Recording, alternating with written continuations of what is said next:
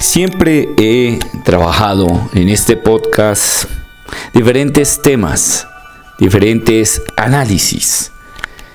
El podcast fue creado precisamente para escuchar múltiples historias de terror y obviamente escalofriantes.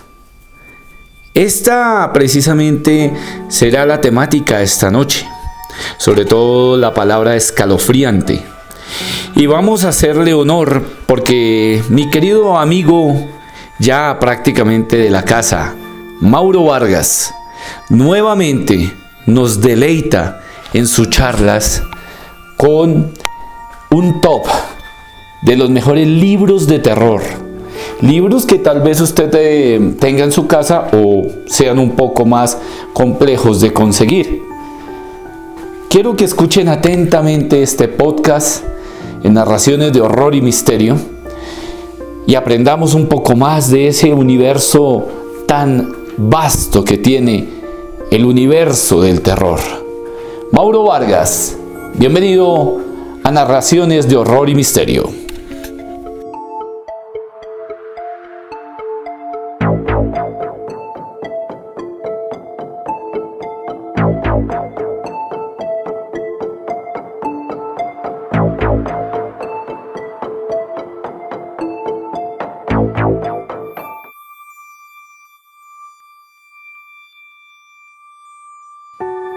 Y he aceptado esta invitación de Edwin a escoger 10 grandes historias, 10 grandes libros de la literatura de terror. Y lo he hecho tratando de alejarme en lo posible del lugar común.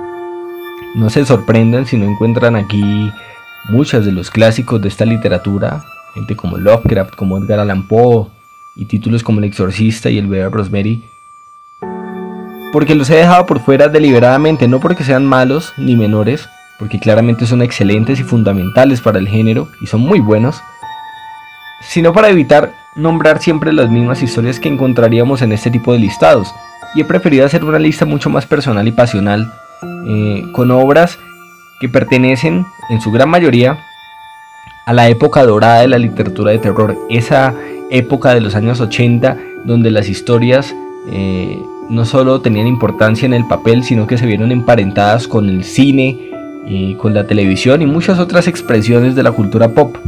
Así que espero que sea una gran invitación para que no solo descubran autores nuevos eh, e historias que quizás eh, han permanecido como en el anonimato, eh, sino para que si se atreven a leerlas, pasen buenos momentos, tan buenos como los que yo pasé cuando las leí por primera vez. La primera historia, la primera novela, se titula Amiga Mortal, de Diana o Diane Henstel.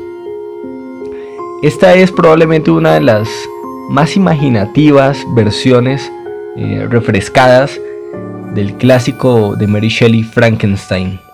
Aquí, un adolescente obsesionado y enamorado con la belleza abrumadora de su vecina, eh, decide, al darse cuenta este muchacho de que la chica es asesinada a golpes por su padre, decide poner en práctica sus conocimientos tecnológicos y volverla a la vida mediante la instalación de un chip que le quita a un robot que construyó con sus propias manos.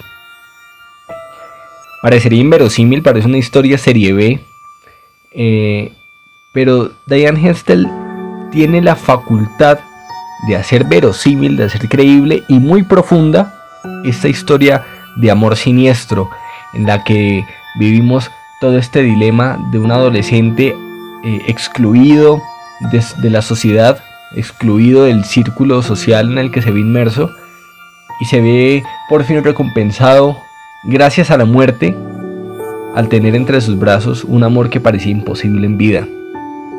Es muy interesante y es una interesante reflexión también de ese deseo de ser amado, no importa las circunstancias, y hasta dónde podemos llegar por ser felices con aquello que más queremos. La siguiente novela se titula Aquí vive el horror, escrita por Jay Anson. Es la historia que hizo famosa la experiencia sobrenatural que vivió la familia Lutz en aquella casa maldita de Amityville durante poco más de un mes. esta novelización del testimonio que esta familia contó a Jay Anson es probablemente uno de los pocos libros que de verdad te ponen los pelos de punta y se vuelve particularmente escalofriante cuando investigas sobre el caso, cuando ves los archivos fotográficos, cuando lees las entrevistas y lo que pasó en esa casa antes de que esta familia se mudara. No importa si uno cree o no cree en la veracidad de los hechos que ellos cuentan. Esta novela tiene la facultad de estremecerte, de absorberte y de meterte en un mundo de pesadilla con fantasmas eh, en donde nadie puede dormir en paz. Es ideal para leer a altas horas de la noche. Tiene incluso el mapa de la casa, así que se ve uno totalmente inmerso en una experiencia sobrenatural y paranormal que posiblemente pudo haber sido cierta. La tercera novela se titula Sol de Medianoche, escrita por un autor inglés que se llama Ramsey Campbell. Este autor es probablemente uno de los mejores herederos del estilo Lovecraftiano. En sus inicios escribió cuentos que seguían la mitología de Lovecraft, que seguían el estilo, y conservó maravillosamente sus novelas más actuales toda esta atmósfera siniestra, opresiva, oscura, em, de digamos que de miedos que se ocultan eh, tras ciertas sociedades y ciertas poblaciones que yacen allí dormidos esperando a volver eh, y atormentar a quienes están allí presas de este temor. Esta novela en particular tiene ese elemento atmosférico. Es un frío, es una nevada que no abandona a una familia que decide mudarse a un pueblo en busca de un pasado que quieren recuperar. Allí empiezan los lazos familiares a destruirse porque las obsesiones que encuentran en esta casa eh, y ese pasado que empieza a calar en los huesos con este frío eterno de esta población eh, nos mete en un universo que nos recuerda a los mejores cuentos de Lovecraft y probablemente se ven mejorados por una calidad de escritura que tiene Ramsey Campbell que supera incluso a sus colegas por, el, por esa década de los años 80 como Stephen King. Ramsey Campbell es uno de los mejores novelistas que dio ese momento de la literatura de miedo. Eh, y por supuesto, eh, esta historia opresiva, eh, atmosférica y siniestra se llega a su punto más alto con esa calidad literaria y sublime que solo los escritores ingleses le pueden dar. Es un coterráneo de Craig Barker, que es otro de, los, de los favoritos de los fanáticos de la literatura de miedo que es muy famoso por haber escrito la novela original de Hellraiser y fue quien dirigió la, adaptación. Ramsey Campbell es una joya oculta de la literatura de suspenso eh, y todas sus novelas son absolutamente fascinantes. Muy, muy, muy recomendable. Seguimos con una que es probablemente de mis favoritas de todos los tiempos y que considero es la mejor historia que escribió Stephen King en su vida, por encima de Misery, por encima de It, por encima de Carrie y por encima de Christine, Hijos de Fuego. Les estoy hablando de Cementerio de Animales. Cementerio de Animales es una novela escruda, es eh, un tanto depresiva, es triste, es sobrecogedora y es absolutamente siniestra. Eh, ya probablemente muchos eh, sepan de qué va la historia, que es este padre que descubre que a pocos kilómetros de su casa hay un cementerio que parece tener facultades de volver a la vida de todo lo que se entierra allí. Mm, y bueno, lo que acontece, porque no quiero hacer spoilers, eh, en caso de que alguno no lo haya leído, eh, pues simplemente es una nueva visión de un cuento clásico escrito por W.W. Jacobs que se llama La pata de mono en donde todo lo que deseas puede salir peor. Esta novela em, tiene origen en experiencias eh, que pueden atemorizar a cualquier padre y es el peligro de perder a uno de sus hijos de un día para otro. No les cuento más, pero probablemente se van a sorprender porque la madurez que tiene esta novela hace que sea de una calidad literaria increíble y que de verdad te estremezca porque es un miedo palpable que podemos vivir todos nosotros cuando amamos tanto a alguien tan cercano. Vuelvo e insisto, es probablemente la mejor novela que escribió Stephen King y es difícil que la supere.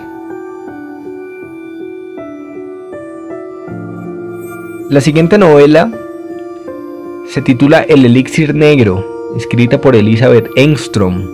Aquí entramos en el mundo del vampirismo, pero este vampirismo tiene otros tintes porque es un vampirismo analizado desde lo psicológico, desde la psique.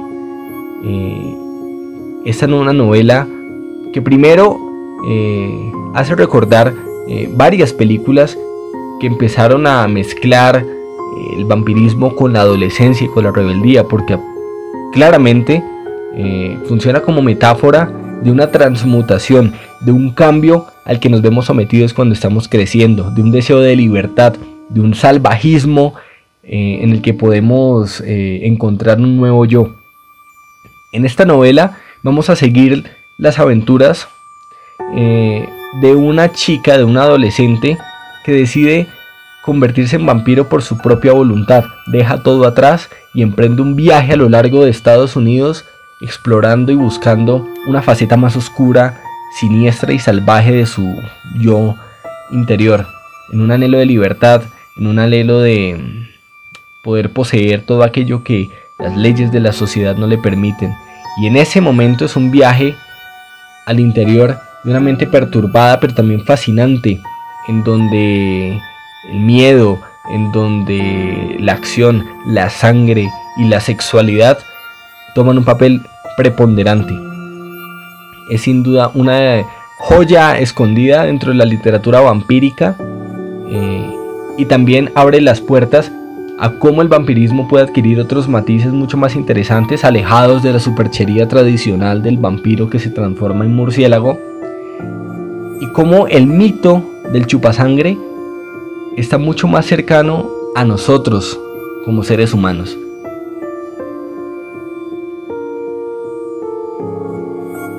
Y seguimos con uno que es un clásico inmediato. Es una colección de cuentos que se titula El País de Octubre de Ray Bradbury.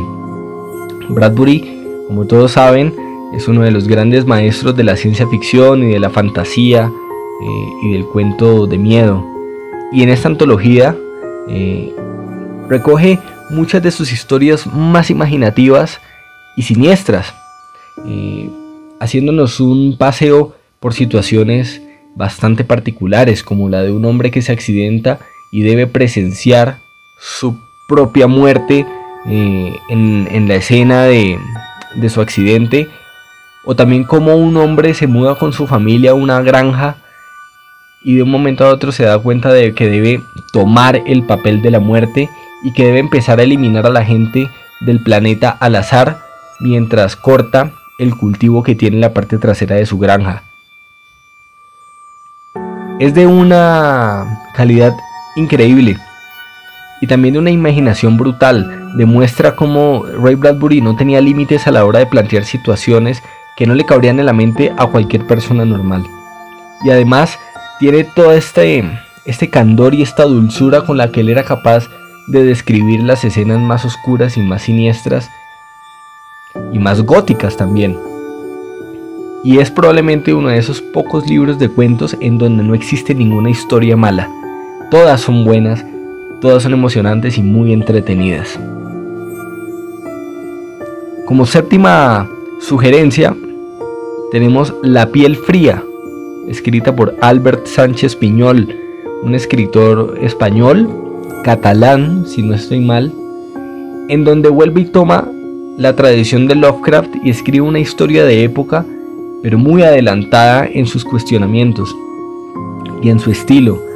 En esta novela nos cuenta cómo dos hombres están solitarios en una isla de un faro eh, y al borde de su locura eh, tienen que lidiar con el acecho de una especie de humanoide anfibia que intenta atacarlos, porque ellos han cometido la gran equivocación de adoptar, casi secuestrar a una de estas criaturas y vivir con ella.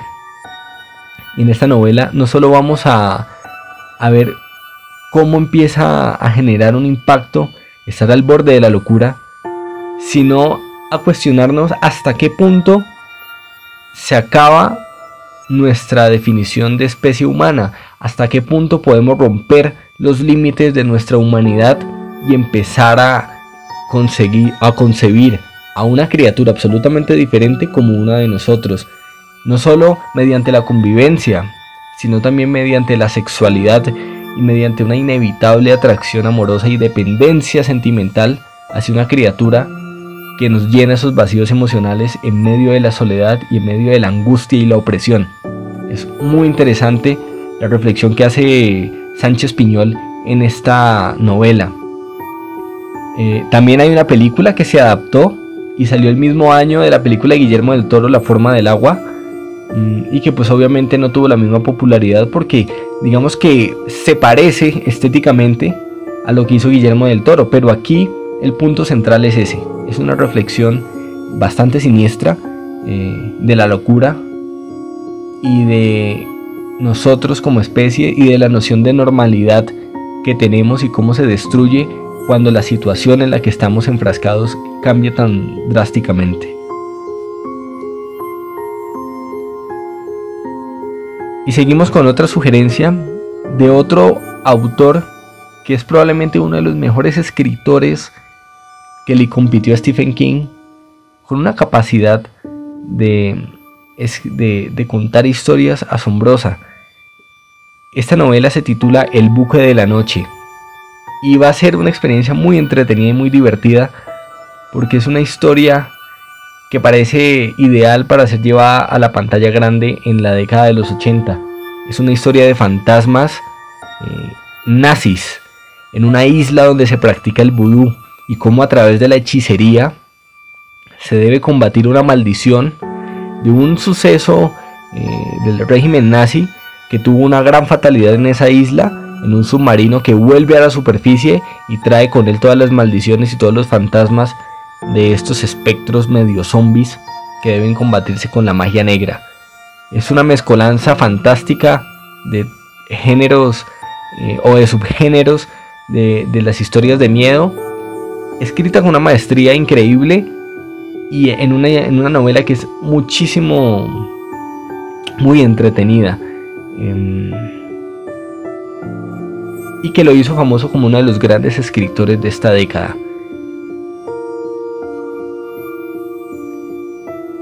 La penúltima novela que les quiero sugerir es Un verano tenebroso de Dan Simmons esta novela es una especie de It, escrita en muchas menos páginas y de manera mucho más personal, mm, y que en mi experiencia la consideré mucho mejor que It de Stephen King.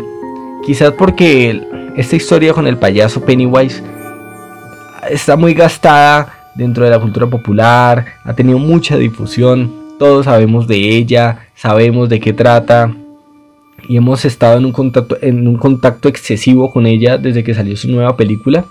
digamos que ha perdido un poco el encanto y la magia que probablemente tenía cuando apenas era una novela nueva.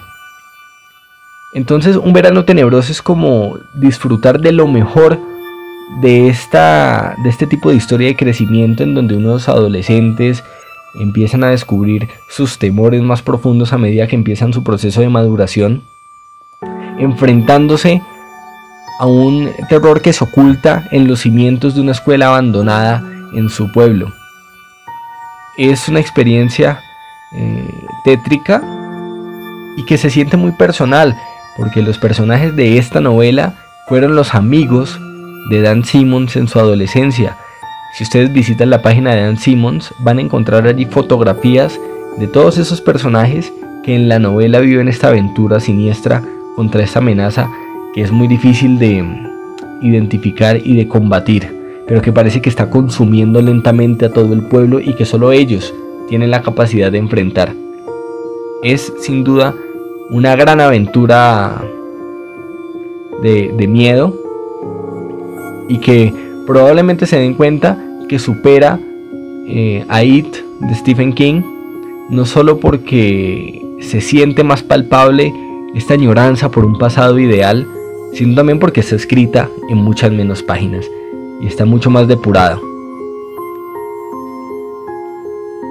Y para terminar, por supuesto, un clásico de clásicos que no puedo evitar dejar afuera porque es una de las historias que más me ha emocionado, que más me ha intrigado y que más con la que más he quedado satisfecho y es Drácula de Bram Stoker, que sigue siendo vigente, sigue siendo actual y sigue siendo muy atractiva para todas las expresiones eh, en cuanto a contar historias se trata. Ahora vimos que se volvió a adaptar hace, hace poco tiempo por la BBC para Netflix y que no tuvo tan buenos resultados porque claramente la novela de Stoker lo tiene todo. Quizás es por eso que no ha habido una gran adaptación de Drácula, porque el libro no tiene nada para mejorarse y si se le quita algo pierde mucho de su contenido. Drácula es una historia completa en todos los sentidos, es una historia de terror, es una historia gótica, es una historia de, de amor y es una historia policíaca también. Tiene todos los elementos esenciales de la literatura popular que definieron y dieron y fueron punto de partida para muchas de las historias que vinieron después y que llevaron a la gloria no solo a Bram Stoker, sino al vampiro como figura tradicional de las pesadillas de todos los lectores. Así que Drácula tiene que estar aquí porque es indestronable eh, y sigue funcionando en todos los niveles y sigue cautivando lectores y emocionándonos cada vez que nos encontramos con el conde Drácula. Esas fueron mis 10 selecciones, espero que les haya gustado, que les haya llamado la atención algunas de estas historias y que decidan buscarlas porque sé que la van a pasar muy bien y se van a divertir mucho. Eh, no siendo más, espero que estén muy bien en sus casas, les mando un abrazo muy fuerte eh, y les deseo que se mantengan firmes eh, para sobrevivir a esta pandemia que aunque no tiene espectros es mucho más escalofriante que las historias que podamos leer. ¿Y cómo podemos sobrevivir a ellas? Pues leyendo un poco más y pasándola bien, perdidos en otros mundos. Esa es la única manera de mantenernos cuerdos y a salvo. Un saludo a todos y que la sigan pasando lo mejor posible.